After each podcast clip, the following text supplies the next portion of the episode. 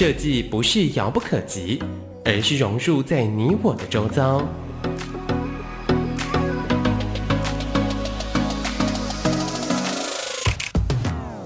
设计台湾，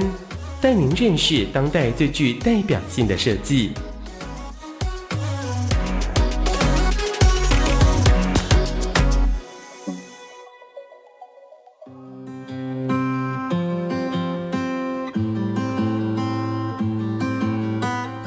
亲爱的听众朋友，大家好！今年的第一个礼拜，我们有新的节目，叫做《设计台湾》。那我们这个节目会在每个礼拜天下午三点到四点，在台北广播电台 FM 九十三点一跟大家相遇。那为什么要开这个《设计台湾》啊？我们希望用有趣的方式来介绍设计的人事物。来提高社会对设计的认知。那我们认为设计不是很遥远的东西，设计就在我们的生活里面。那我们希望生活的美好透过设计的感动，让大家都可以来参与。那我是节目主持人，我是张基义。那目前是台湾创意设计中心的董事长。那明年呃，台湾创意设计中心就会升格为台湾设计研究院啊。哦那台湾在过往有很多的这个设计的能量，有设计的机会哦。那我今天从今年的开场，希望能够开头来跟各位介绍一下设计研究院哦，以及台湾创意设计中心在过去十六年在这块土地上，呃，创造了很多有趣的事情。呃，跟这个土地一起来成长。那今天呃，两位到访的来宾，呃，就是我们台湾创意设计中心的两位副执行长。那第一位是林新宝林副执行长啊。那新宝跟大家打招呼。各位听众，大家好，我是台创的林新宝，大家叫我宝哥。那新宝是呃美国辛辛那提的设计管理硕士哈、哦。那他曾经也在海外有很多的经验，不管是在大阪、东京哈、欧洲等等。那比较特别的是，他有负责二零一六年世界设计之都哈，在台北举办的很多大型的活动的规划的推手。那他曾经也有在各个国家哦，呃，担任国际论坛的这个演讲哈。那我下一位邀请的是台湾创意设计中心的另外一个副执行长艾淑婷艾副执行长，跟大家打个招呼。嗨，大家好，我是艾淑婷。那艾副执行长也很多丰富的经验哈，那在台上很多年呃执行的经济部的产业翱翔计划哦，还有跨域计划。那大家呃最近这几年都在媒体上常看到的文博会，那也做出非常非常好的高度。那另外有一个 Fresh 台湾，把台湾的设计力呃带到国际哈去参与，也是他呃亲自参与执行的。那我们接下来就来跟各位呃聊聊哈台湾的设计。台湾这个岛屿很多元的文化哈，那是自由民主的国家哈，所以在台湾有很多的创业的人才。那我们每一年呃从设计相关科技毕业的学生非常非常多，但是呃台湾的产业跟台湾的设计能量在目前的状况的确有一些落差。那接下来，我想就请呃两位副执行长哈，稍微聊一下你们观察的哈，台湾的在人才的这个设计的部分哈，看过去的经验跟未来，你们认为是不是有一些可能性跟我们期待的什么样改变的一个做法？台湾现在人才可以说是非常的丰沛了。那么设计科系啊，现在在各学校里面呢，基本上也都是分数非常的高。跟我当初刚毕业的时候是截然不同的情况。我刚毕业的时候，那个时候设计是所有学校里面大概分数是最后面的科系了。那现在完全不同了，可见现在整个社会里面对设计非常的重视。那年轻人也喜欢去念设计。可是现在台湾整个社会里面现在有一有一个现象，就是产学的落差了哈。那当然产学落差也不是台湾所独有，全世界大概都会有这样一个现象。但是台湾特别的严重一点，是因为现在的产学落差里面，学校的体制跟产业界的体制基本上是不太有太多的交集了。那另外的就是学校的老师的这个部分，呃，在师资的上面，现在也在实物上面也比较稍微缺乏一点哈。所以这个产学落差现在台湾是的确有这样的现象。那怎么样消弭这个产学落差这个部分？台创在过去一些时候就想努力的去在这方面来做好这个工作。那第一个就是我们有搭了一个很大的平台，叫新一代设计展。那这个展的部分呢，就是把台湾的设计科系的学生都能把它集合起来。我们可以说是毕业科系的一个联展。在这个里面呢，企业要找人才，要找创意，都可以透过这个新一代设计展呢。能够去链接起来，那我们也借了这个机会呢，让企业界想要找人才的声音呢，也能够被学校所听见。更重要的一个事情是，我们也还执行了一个叫做产学的媒合了哈，我们叫产学设计案哈。那这个产学设计案里面，我们也是把产业由企业来出题，学校的学生来去参与到企业的这个题目里面，我们叫学生来解题了。那透过企业来指导学生呢，能够来缩短这个产学的落差，嗯，那成效还不错。那最近几年我们有慢慢的扩大，那产学的这个呃成效呢，也在新一代当中能够展出。那这个也是我们消弭产学落差一个非常重要的工作。嗯，那接下来看爱富谈一下我们台湾的设计人才跟未来是不是有一些机会啊？好，台湾设计哦，其实发展大概四十几年哦，然后过去设计是服务产业为主。好，那刚刚也提到，就是其实这几年的这个设计人才越来越丰沛，而且自主性、思考力也越来越强。那从这个他们的作品，我们发现其实有越来越多的设计师跟我们的生活有关系。他们非常用心哦，走出家门，看到招牌，看到这个电灯，然后看到这个呃街道家具，他们会呃有主动性的去。发掘问题，然后甚至想要改善这些现象，所以从这个观点，我们发现其实台湾的这个设计已经逐渐的这个往呃公共设计服务的方向去发展，然后甚至是社会设计方面的去发展。那也表示说，其实台湾设计人才的这样的一个养成呢，其实已经跟呃国际的这个水平呢，呃已经并驾齐驱。那我们看到这个现象呢，其实也发现说，我们在推动设计不是白推哈。这四十年来，我们不断的在呃这个新一代的养成，甚至是在呃地方产业的这个发展，还有就是呃公共领域的这个推动呢，有了很大很大的一个进展。那举例来说，呃人才的养成到了这个呃地方呢，我们推动台湾设计展，跟各地方政府来合作，这样的一个过程呢，从二零零三到现在。大概有十八年，不断的透过设计的导入跟地方的合作。那像今年的这个设计展，我们在屏东看到非常非常大的一个震撼。怎么让呃地方的这个特性，透过设计师的策展，然后呢，整个全方位的去带动它的一个呃这个全民的共识，那也吸引了。超过这个四百万的参观人潮，这样的一个呃这个带动呢，是我们看到非常非常令人兴奋的一个现象。那因此就是说，设计在呃台湾走了四十多年来，其实是我们已经看到了非常值得后续的这个公共领域发展，甚至是社会设计的发展这样一个面向。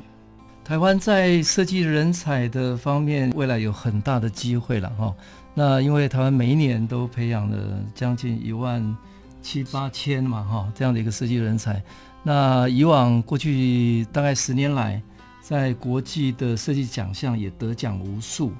那我们希望运用台湾的丰沛的设计人才，不管是让这些设计人人才可以导入到我们的产业，哦，让我们的产业升级，或者投入更多的公共呃的服务的设计。那或者是投入到我们生活啊，周遭改变我们的生活。那设计，我想是一个未来，可能是一个类似像通识课程一样，因为我们在从小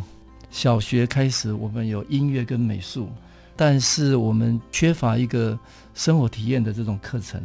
那我想，音乐、美术、艺术跟设计还是不太一样啊。那设计它不只是。把东西做漂亮，它是要能够解决问题，回到生活面去着手哦。那怎么样把这个设计力能够导入到国家的一个发展，是台湾未来很关键呃需要再持续关注的一块。那我再请两位聊一下，就是你们两位也是设计人，我是学建筑的，那宝哥是学工业设计，那艾夫是学室内设计，空间嘛，空间设计。那设计的教育对你的整个人生哈，或者你的想法有没有什么影响？其实我觉得设计是一种思维的训练呐，嗯，所以我觉得设计不论在学校或在工作当中。它是一种呃逻辑思维的系统化的一种思考，我觉得这个在工作当中提供一个很大的注意，因为设计照我们常常要非常清楚去定义问题在什么地方，然后再去找到解决的方案，而不是先不是急着去找解决的方法，所以我觉得这个部分对我在工作当中提供了很大的帮助。当然，设计也是一种美感的教育了，好，所以如何在我们的生活当中呈现一个美感，我们居家啦，我们穿着啦。那甚至于，我觉得，诶，提供很实际的，就是说，如果我现在设定好我的预算，啊买衣服多少的预算里面，嗯、我怎么在我这个有限的预算里面买的看起来非常高价值的衣服，哈、嗯，感觉上了哈，那美感各方面，诶，这个也是也需要设计力来帮忙了。所以我觉得，在我们的生活也好，在工作也好，事实上都提供很大的注意。刚好前不久，那个日本街川明设计师来台湾，那。因为透过他的分享，呃，我也开始在思索是怎么样的情况，呃，养成了现在的我。嗯、那我在那个当下呢，其实马上想到我的小时候，其实我是活在日本的呃这个时装杂志里面长大的，因为我的母亲是呃这个裁缝师，然后他过去的这个裁缝师是呃一体到位啊，从打版设计，然后到制作，他全方位他都要。那我在那样的一个环境之下呢，其实它养成了我的这个美感的这种呃敏锐度、风格的这个、呃、观察力。那第三呢，就是说，尤其是在呃时尚的这个细节里面是非常非常讲究和要求了。在这三个呃基础之下，观察力、美感力，还有就是细节的要求之下，呃，形成了我日后。呃，长大之后学设计的时候的一个呃很重要的一个观点。那我觉得设计呢，呃，让我更加的对呃我的这个养成呢，把它建构在我的日常生活中，还有以及我的工作的这个要求中，它都成了我一个非常基础的养分。好，谢谢。我们聊完了呃个人的经验跟台湾设计人才未来的可能性之后，我们听一段音乐哈。我们呃下一个段。再来跟各位聊聊台湾设计研究院。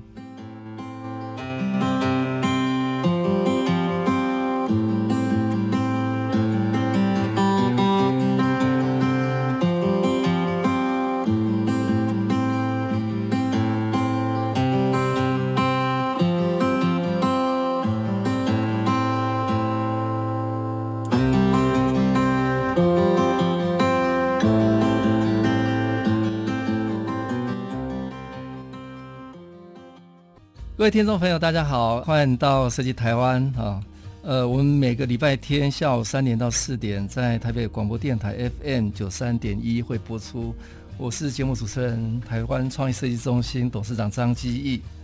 那我们刚刚聊过台湾的设计人才哈，我们现在来聊聊台湾呃的设计哈。那台湾创意设计中心已经走过了十六年哦，那在这块土地上耕耘了很久。那终于在二零二零年，明年会升格为台湾设计研究院。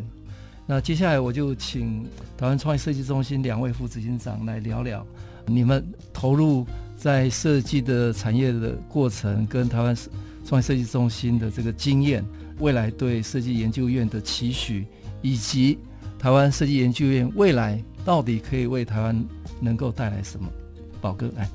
台湾设计研究院可以说是我这一生的梦想之一了，因为在二零一一年的时候，本来有一个时机点哈，要升格为台湾设计研究院，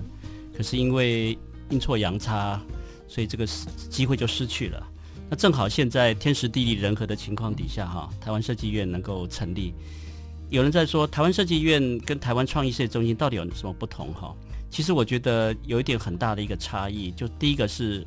以后未来我们做的以前是一个以我们以 project 为 base 了哈，就是我们做事情的时候，就是把做活动也好，或做辅导也好，大概就是能够把它做完，好，能够把它做完，符合计划的 KPI 就可以了。但是未来我们会以研究为我们的基础，所以我们在很多事情我们肯定要深入去研究。更重要的是，我们事情完成了之后，我们该考虑到对整个国家、对整个环境会带来怎么样的影响。那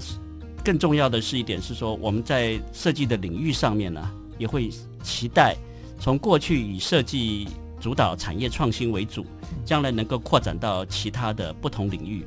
因为设计的范围越来越广，设计的定义也越来越宽广了哈，所以。像公共服务啦，像社会创新啦，甚至于设计变为国家重要的政策，这都是我们未来设计院非常重要的工作。好，那接下来请艾副执行长跟大家聊聊。过去刚刚有提到，就是设计是服务产业，但是我们有刚刚也听到，就是其实人才的产出越来越多，但是呢，市场却没有扩大。那我们可以可以看到，一个是人才市场的出路的问题，第二个是。呃，设计服务业的这个市场并没有扩大。那怎么样解决这个问题？我们在探索的过程中，我们发现，其实最大的市场，如果是从公共服务领域被打开，那么整个台湾会出现一个现象，就是，呃，它会有越来越多的好的公共服务的范例产生。那么整个台湾就是一个非常大的公领域的设计开发市场。那如果我们可以呃透过成立台湾设计研究院，打开这样的一个服务市场，无疑它是一个带动的一个推动力，可以带着台湾走向一个更好的一个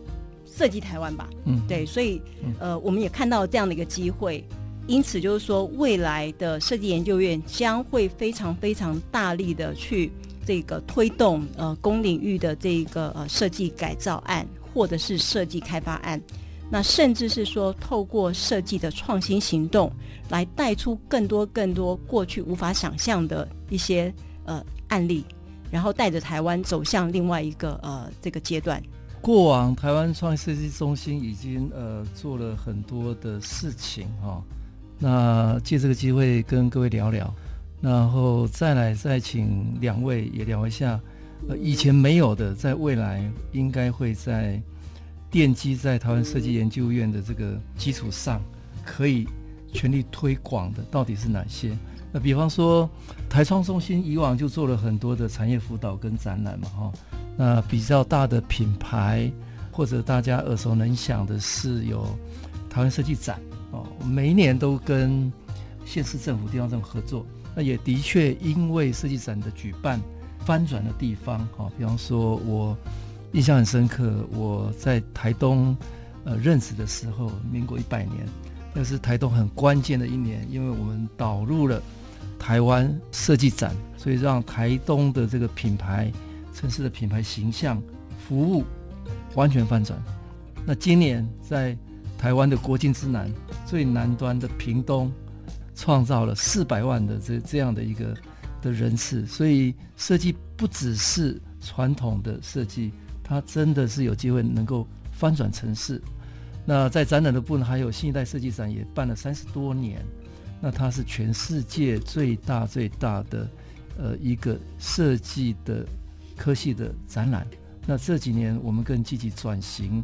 让它跟产业可以嫁接，培育台湾未来的设计人才。那根据国际的评估。台湾的创新的跟设计的能量，在世界排名是非常前端的哦，呃，所以不管是在呃展览的部分或者产业辅导，以前都做不少。那未来，请两位稍微再给一些想法，就是未来我们在做设计研究哦，这个部分到底能够为为台湾带来什么改变，或者对对台湾有什么帮助？那以及我们未来。还有一大块是公共服务哈，刚刚艾副执行长也讲过，公家机关应该是台湾美学设计最黑暗的角落。呃，我个人的经验，我在政府服务过哈，那机关它分成负责把工作做完，但是不见得有办法把工作做好。所以，如何在公共机关导入设计思考、导入美学、导入创意，呃，未来这个绝对是一大块。那另外在可能下个阶段我们再再聊一下，我们台湾透过设计有机会跟世界做连接，让世界看到台湾。所以请两位针对不管是设计的研究哦，公共的服务，呃，以及设计研究院未来几块比较新的可能性，稍微再跟大家分享一下。刚刚有讲到研究这件事情啊、哦，那我举两个例子啦。那比如说，我们过去做国际推广，不论是 Fresh Taiwan 所带领的建立的呃台湾的品牌，或者是其他参加海外的展会活动，基本上我们把台湾好的产品拿出去。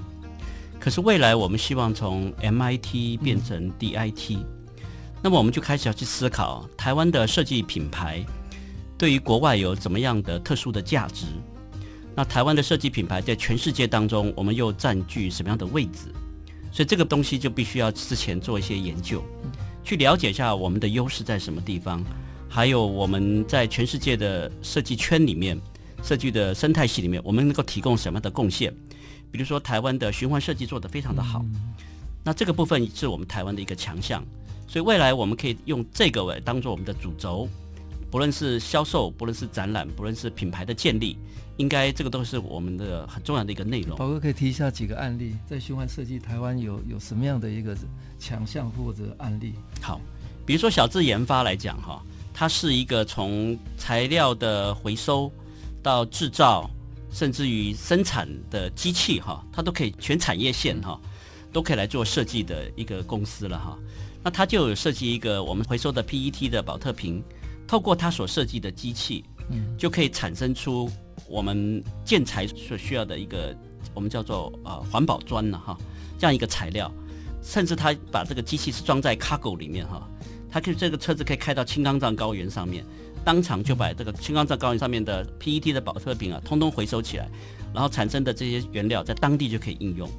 那这么就是台湾的制造技术。嗯加上我们很有环保的概念，好，加上我们台湾在材料上的优势，整个整合起来，就可以达到这样的目的。我想这是一个很好的例子。我们先从研发开始着手，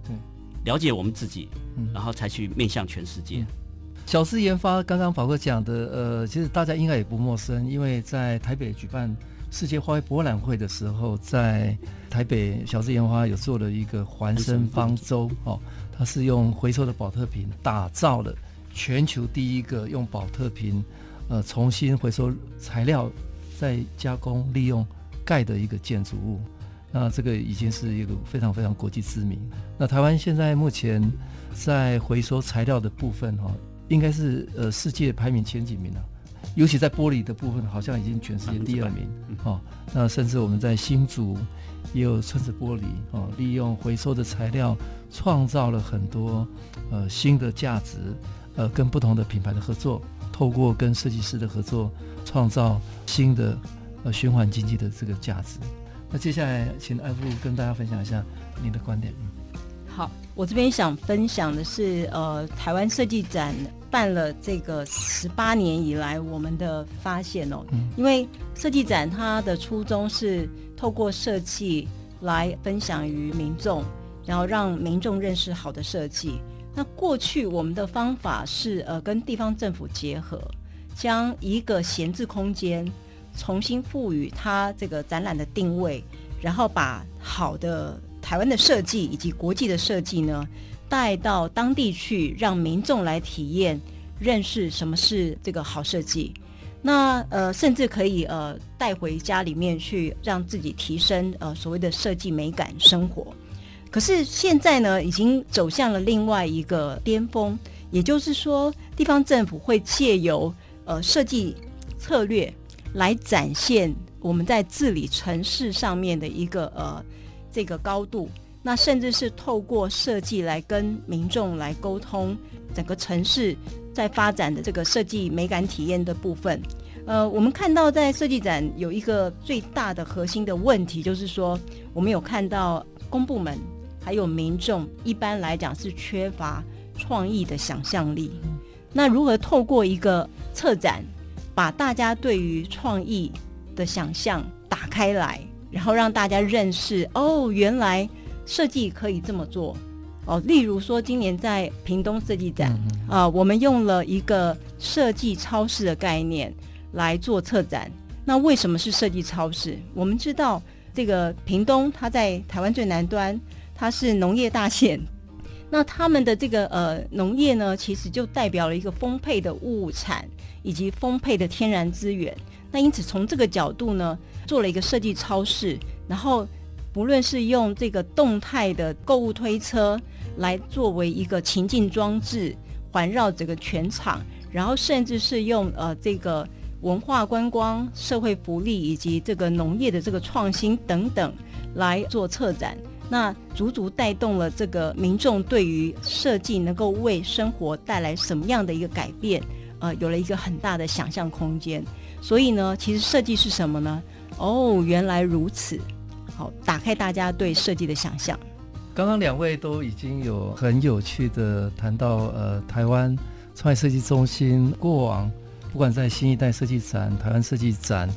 以及循环设计方面。都有台湾的非常独特的，呃，这个做法也真的带动了，不管是地方治理或者产业的这个创新也好，那大家对呃设计研究院有非常多的期许，那呃我们即将在明年哦、呃、就会升格为设计研究院，哦、呃，希望我们用设计改变台湾，也让世界看到台湾。那我们下一个阶段再回来跟各位聊聊，谢谢。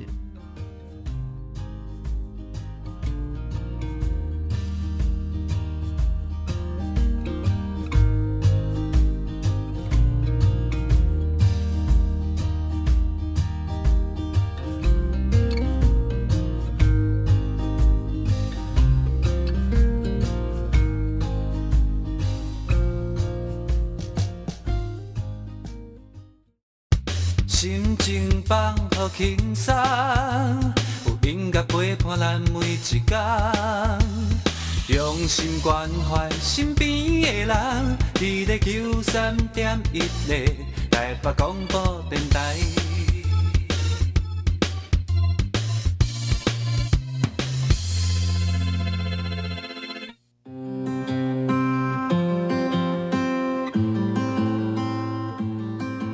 欢迎各位听众朋友到设计台湾。每个礼拜天下午三点到四点，台北广播电台 FM 九三点一，我是节目主持人张基义，台创中心董事长。我们邀请了两位副执行长来跟大家聊聊设计。好，接下来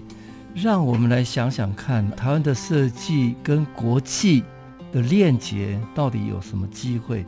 那另外一方面，台湾的设计在在地的实践。到底有什么新的做法？我们请宝哥跟我们大家聊聊。呃，尤其在国际的方面，有非常多的经验。其实台湾说到台湾在国际上的链接，其实我们要回到台湾现在这个目前的优势在什么地方？哈，其实分为四点哈。第一点是台湾的地理形势非常的特别，嗯，因为台湾的北边是东北亚，南向是东南亚，嗯，然后又面向大陆市场，所以我们在一个非常枢纽的位置。那这个枢纽位置，也就是说。呃，在台湾你可以很容易找到测试东北亚或东南亚或大陆市场的一个市场，然后这个文化也吸收了这三方面的文化，所以台湾我觉得是一个绝佳设计发展的一个场域了哈。第一个，那当然更重要的是台湾在制造技术非常的优良，所以在台湾只要有 idea，基本上产业链上都可以完成这个 idea。其次是台湾是自由民主、开放包容的社会，所以会非常欢迎啊。各种不同的想法在这边激荡，所以在这样子的一个环境底下，我觉得台湾应该可以成为全世界或者是刚刚讲非常重要的一个设计的发想的一个基地。那但是这个地方有牵涉到我们必须把我们自己的品牌台湾设计就 DIT 的品牌把它设定清楚。那台湾台创过去这几年呢，有做到。几件事情啊，第一个就是我们跟日本有非常长期的合作。那当然之前我驻日有一段时间，加上我们现在也有驻日的代表，所以我们现在启动一个叫做“台湾设计日本精造”的一个案例啊。我们不但跟日本的富山、墨田，那最近又跟神户这边地区的设计都有很大的链接。我们把台湾的设计行销到日本，由日本来制造，因为也有很不错的结果了哈。所以在台湾、日本两地同时开卖。由于台湾的设计能够被日本所肯定，所以运用这个成果呢，我们向东南亚其他的国家积极的来推广。那很容易的，台湾的品牌形象就在东南亚能够建立起来。那这个部分也是我相信也是台湾的很大的一个机会。未来我们不止在东南亚，随着南向政策把台湾的设计移到那边去，去接案接单。那我们更期待在未来能够建立一个全球的共同台湾设计的品牌，能够让欧洲他们也能够来台湾，不论是把他们的构想透过台湾来把它实现，甚至于应用台湾的设计，能够作为连接刚刚讲东北亚或东南亚的一个重要的接口，能够让我们跟欧洲的地方也能够对接。我相信未来这应该是非常有机会的。我们除了台湾未来有很好的机会，怎么样透过设计跟国际链接以外呢？那在台湾这块土地，尤其在今年，呃，有很多呃新的机会，透过设计做在地实践。那刚刚呃宝哥已经跟各位分享非常精彩的国际链接，那接下来请艾副执行长哦跟各位分享我们的在地落实的案例。好，谢谢主持人。我在设计推广这个领域呢，其实已经投入二十多年。那其实心中一直有一些遗憾。那今年呢，其实是呃我的一个 reset 年。那因为年初呢，我们发现我们终于有机会进入公共服务的领域。那尤其是我们今年做了两个特别令我自己也都非常感动的案子。一个是校园，那一个是呃，昨天才刚上新闻的苏花改的通车之后的一个北花线回游号的这个巴士。那这两个案子呢，我分别分享一下，就是我先从校园的案子来讲好了。校园这个案子呢，其实我们当初在分析台湾校园的这个问题，我们发现设计从来没有进去过校园。也因此，专业没有服务过校园，也导致于呃，这个校园其实有出现非常多非专业，然后呢，呃，多添加太多太多的这种不当的加法的一个状况，甚至不只是加法，它是加上再加，就是重复的这个物件，导致于风格相当的混乱。那我们那时体认到。孩子如果在这样的一个环境长大，请问他怎么会有美感？他将来怎么成为一个能够领导国家的一个呃这个 CEO，或者是呃总统？那因此看到这个课题呢，呃，我们很开心呃去做了这样一个专案。那呃学校呢有一百七十二个报名，可是实际上我们只需要执行十个案例。那在这个过程中呢，五花八门的案子都很多，哦包含司令台要改，我的教室要改，我的穿堂要改，指标、餐厅等等。那今年呢，九个案子呢都令人非常的感动哦，就是完全的打开了学校的老师、校长、总务主任，呃，甚至是孩子们对于呃这个创造力或者是减法的一个想象。他们透过这样一个案子的学习。看到了非常非常棒的成果，我觉得非常可惜，大家看不到，因为你们只能够听到声音。如果你们可以的话，你们可以打四个字叫“学美美学”。好，学校要变美，然后呢，大家要有美学的概念。那因此这样的一个案子呢，这，这个在 YouTube 上面有啊，或者关键字应该。都有脸书嘛，对，或 IG 应该都有。是是是，那这么多的案子呢，在呃这个这个月的发表呢，我们也引起了整个呃学校的一个呃回响哦。那当然就是呃现在是电话都接不完，打开了大家的想象呢，做了一个很好的示范。那我们相信这个后面应该会有一个更大幅度的一个推广。也欢迎有呃想法的学校也来积极来询问哦。那第二个案子，我想举的是呃，这是一个巧合，那也是董事长开的例了哈、哦。有一天就说游览车很丑哈、哦，我们来改造游览车好不好？我说好，我去找找看。那刚好有一个机会呢，呃，就是苏花改要通车，然后呃预定是在明年的一月六号通车，我们就。做了一个这个妄想，如果我能够重新打造一个这个苏花改通车之后的这条路线的巴士。那么，在这么漂亮的这个风景线上，台湾呃有了一个新的典范型的呃这个巴士诞生，将会对这个产业、对民众的这个视野的拓广，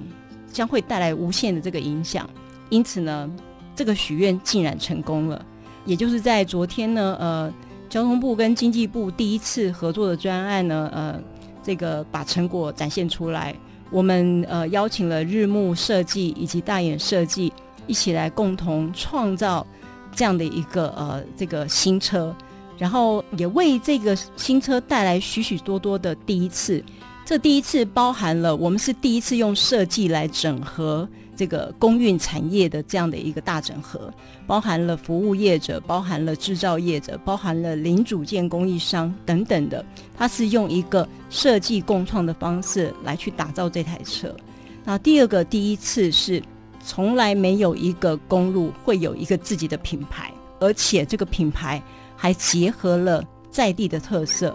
我们为了这个特色做了一次小旅行，做了一次田调。然后带着所有的人一起去旅行，去找元素。那我们发现了花莲的好山好水、石头、水的色彩的丰富性，那充分利用在这个品牌的元素上，甚至是我们也发现了，为了要做苏花改，打通了八个隧道，因此水石头再加上隧道，八个隧道的元素就成了我们新品牌北花线。回游号的一个主要的形象，那这样的一个形象在昨天发布之后呢，我们得到非常多正面的回馈和反应，希望全台湾的公运的这个呃服务呢，都能够比照这样的一个呃品牌去发表。那这两个案例呢，给了我们一个非常大的启示，就是未来台湾的公共领域不止如此，它不只是。公运美学不只是校园美学，甚至是旅游服务中心，甚至是呃监理所、车站、医院，到处都有这样的一个需求。对台湾设计研究员来讲，是非常非常令人兴奋的事情。好，呃，刚刚聊到呃，不管是公运美学，其实就是我们节目播出的隔天哦，因为我们这段节目会在一月五号。第一次播出一月六号，就是苏花改通车哈。那我听说，呃，票已经都被抢光了哈。在网络上，呃，大家可以呃去看一下呃那个时间表哦。那未来会提供给各位一一趟最美的一个旅程哦。那另外，校园也是我们的孩子们呃学习最基本的空间。如果我们的学生从小就在美丽的环境里面，他未来的学习当然会有创意啊，所以呃，怎么样利用设计能够投入公共的领域里面，真的能够未来台湾哈创造各种新的机会。那我们待会再请艾副执行长聊一下，明年我们有机会做未来卫生所跟未来呃旅客服务中心，简单的跟大家讲一下。我先提醒大家一下订。北花线回游号的时候，记得要订回游号，只有回游号是新车。好，我们只有十一辆车是新车，不要订错喽，不然你会饿完。好，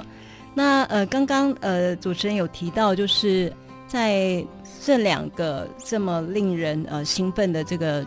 公共服务的这个创造案发布之后呢，我们其实得到蛮多的回响。那包含像是可能会有呃第二条路线的车啦，然后呃也有可能呃这个整个校园呢是完全的打开来啊啊、我们从很多设计师的这个口中也听到很多的这个需求都像雪片般的这个飞来。那因此就是说，在明年呢，呃，我们现在正在呃拟定的目标，以及已经正在呃谈合作的这个方向，包含这个交通部。在各地方，或者是说重要的这个呃交通节点上面的旅客服务中心，那我们想象过去的服务中心，它都是以人的服务为主。那未来呢？未来的服务中心会是什么呢？这将是我们这个在呃研究过程中呢，我会保留有所保留的来跟大家来分享这件事情哦。那所以大家就敬请期待。那另外呢，呃，大家有想过自己呃有多少次还会再走进监理所呢？哦，那从这样的一个角度，我们可以知道说，其实公共服务的这个形式以及流程，也因为呃这个未来的这个形式而有所转变。所以呢，呃，现在公共服务的这个领域的这个单位也都看见了需要往未来去前进这样的一个力量，因此设计思考。成为设计策略，将会是大幅度的应用在公领域的这个服务项目上。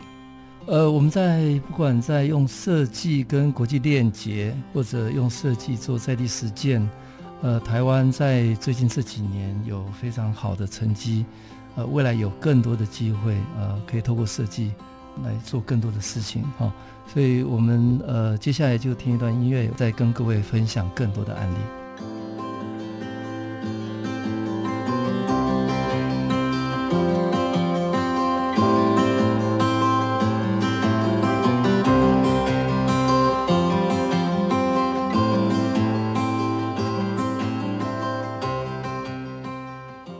欢迎各位听众朋友来到设计台湾。我们每个礼拜天下午三点到四点，台北广播电台 FM 九三点一。我是节目主持人台上中心董事长张基义。那我们两位受访者林新宝宝哥副执行长跟艾淑婷艾副执行长，呃，继续我们来聊一下哈。呃，刚刚宝哥谈的一些台湾其实透过设计跟国际有非常非常多的链接。那目前。我们有跟哪几个国家有非常友好的关系？那另外就是台湾过往有办过几个非常大的国际活动，那个对台湾的影响都还蛮大的。那台湾到底在整个设计基地上，到底落点在哪里？如果我们想要了解台湾整个设计跟国际链接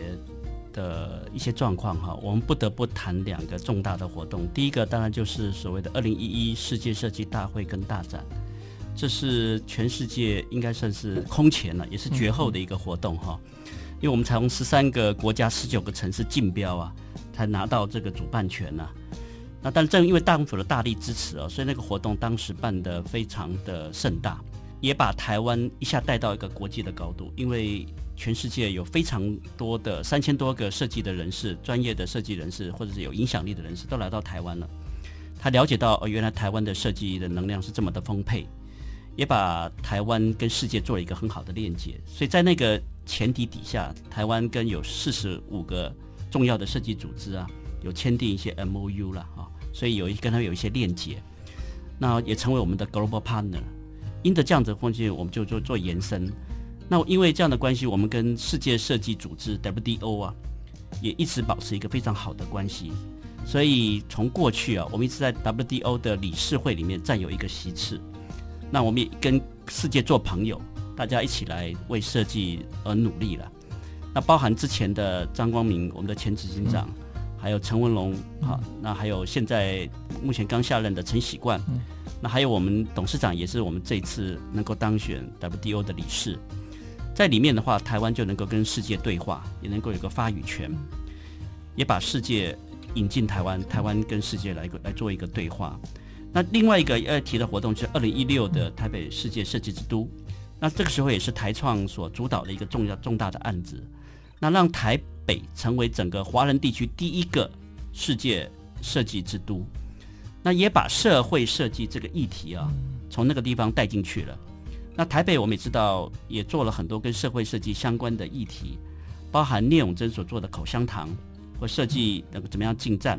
做的市场的改造。小招牌，甚至呃，我们电箱哈，最近也很火红的台电的电箱的改造等等哈，这些都是社会设计的导入进去。所以台北市世界设计都这件事情，也可以说是台湾社会设计的一个起始点了。所以有人也称为那一年是社会设计的元年。所以社会设计能够在全台湾遍地开花，今天慢慢有一些成果，无非也在那个时候建立一个很好的基础。也让台北这个城市跟世界重要的城市也产生了很重要的一个链接。那当然，我们说设计它的功能，不论是城市的治理或在一个企业里面，过去哈，在丹麦它有曾经做了一个研究，它称为设计阶梯，也就是它把设计的功能跟价值分为四种不同的层次。第一个叫做没有设计 （non-design），那第二个稍微高一点点的层次叫设计作为造型美学。第三个就是设计导入研发的流程，最后呢就设计用于经营的策略。刚刚艾富有提到哈，其实很多的政府的公共服务里面，基本上设计还是停留在一个以工程思维啦，比较没有设计。那台湾很多的企业也把在只有到第二个阶层，就所谓设计的作为造型美学。那台创中心转型成为国家设计研究院，有一个很重要的使命跟一个期待哈，就希望。我们在设计阶梯里面，不论企业也好，不论政府也好，从第一、第二个 level 能够提升到至少到第三，甚至也期待到第四个设计用于它所谓的经营的策略，作为设计面向世界的重要一个战略。那这个部分呢，也是我们重要的一个期待。好，宝哥这边还有一个案例，应该可以跟大家分享，就是呃，台湾在世界上有很多的冠军哦。那其实我们非常觉得骄傲是。台湾的农业，那台湾有非常非常好的农业产品。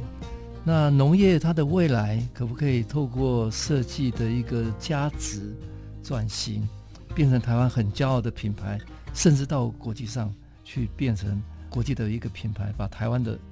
的能量带出去？好，对，啊、农委会一直有委托台创做一个叫 TGA 哈。叫做台湾 Good Agriculture，我们称为台湾好农的一个专案。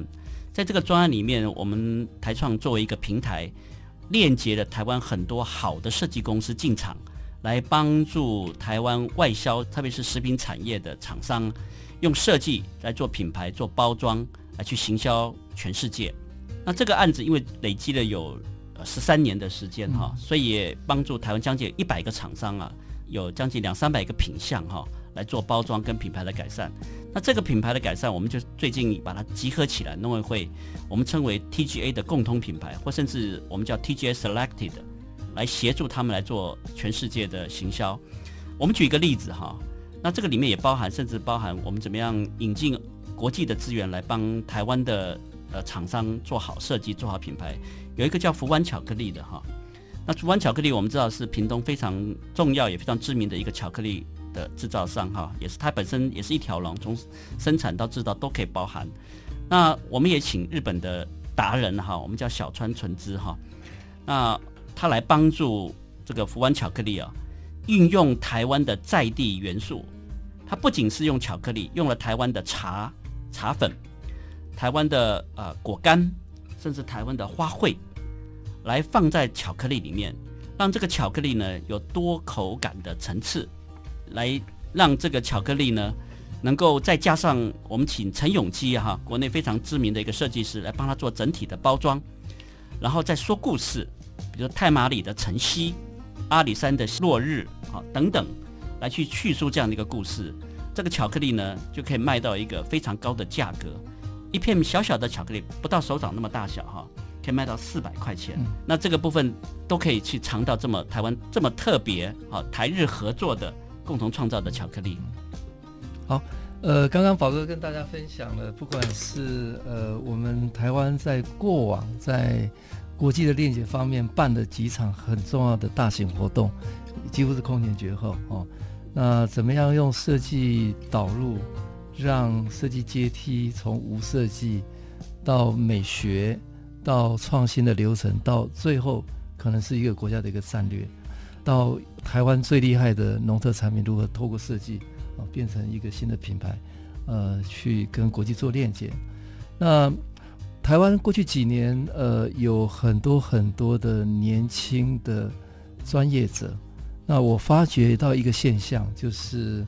呃不管是二零一六啊，我们举办世界设计之都。然后到二零一七的四大运，呃，到二零一八的台湾灯会、台湾设计展，我们一再都看到，呃，年轻人不再是网络上的酸民，如果提供给他们机会，他们是有可能携手进场参与改变。那这几年，呃，非常大的、非常重要的一个活动叫做文化博览会哦，这个活动是文化部呃委托呃台湾创意设计中心来执行。那我观察到也很感动的一个很特别的现象是年轻世代的共创的力量哦。那这个部分我来请艾副执行长跟大家分享呃他的观察。谢谢主持人提出这个，就是每一年都一定要来朝圣的一个活动，叫台湾文博会。那呃，这个这个活动呢，其实它已经迈入呃第十年。那呃，从大概六年前开始，台创接手之后呢，呃，我们去思索如何将这个展成为台湾或者是亚洲最重要的一个呃文创产业博览会。那如何去达成这个任务呢？我们看到了，呃，刚刚呃董事长也提到，台湾其实在全球的这个创新国来讲的表现，我们是大约是第四名。那在这么呃有创造力的这样的一个呃表现之下呢，我们为何不开发一个呃这个呃所谓的这种策展的这样的一个行业，让呃这个设计人可以进场？那因此呢，大约是在呃四年前开始，我们启动了一个这个目标，是将文博会打造成亚洲最具思考力的一个展会。那如何呈现思考力呢？也就是将台湾在文化设计以及创意的观点，透过一个逻辑的这个探索跟这个分析之后，把它变成一个讲故事的展览。那每一年呢，我们邀请了将近上百位的策展人、设计师以及艺术家进入这个领域共创。那透过共创呢，呃，去展现台湾在呃这个文化上面的张力以及创意的这个呃无限的可能性。那从呃议题式策展里面去论述台湾的这个自我的主张，找到台湾的自信。那透过文化的这个论述呢，可以让大众更认识呃台湾的呃这个骄傲，甚至是台湾自我的一个呃相信的主张。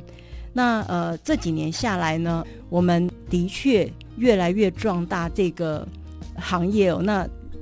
说一句话就是呃，搞不好策展是现在是最夯的一个行业哈、哦。对，呃，这个此起彼落，可能。大家都有感受得到，全台湾呢，呃，这个展览是看不完，嗯、那也有很多展览都是呃免费的哈，嗯、也充分的让这个创意人呢，在这个舞台上面呢，有一个很好的这个表现哦。那文博会呃，明年迈入第十年呢，我们将会扩大呃整个文博会串联在呃整个台北城的一个东西的一个文化创新廊带以外呢，我们还会带入。南北轴的这个艺术串，我们会发现整个台北呢，呃，在从历史的脉络上面来看的话，从过去的制造业一直转型到现在，所有的园区呢，过去都在运送的是物资，现在运送的是这个创意。那这创意讲的就是我们的这个呃脑力喽。那艺术呢，在整个南北轴上。从当代到北美馆，然后到现在的这个呃这个戏曲中心等等的，那因此就是说，整个台北市将在四月份呢，会是一个非常重要的一个文化创意的祭典，到时候也欢迎大家呃来呃参与。呃，这个节目是我们第一次播出哈，那今天是元月五号，也是大家过完年刚回来。那我们开这个设计台湾的频道，就是希望，呃，透过轻松聊天，呃，我们找了很多的设计师，呃，设计人来跟各位聊聊设计的人事物。那我们相信设计不是那么遥不可及，设计就在我们的周遭。我们用生活带来美好，呃，用设计来改变台湾。哦，那今天呃，非常谢谢呃，我们两位与谈人啊，是我的。最好的伙伴，我们在台湾创意设计中心的林鑫保林副执行长宝哥哈，跟呃台创中心的艾淑婷艾副执行长，那我是节目主持人张继，我们希望各位过完新历年有全新的一年，设计能够带给你的生活不一样。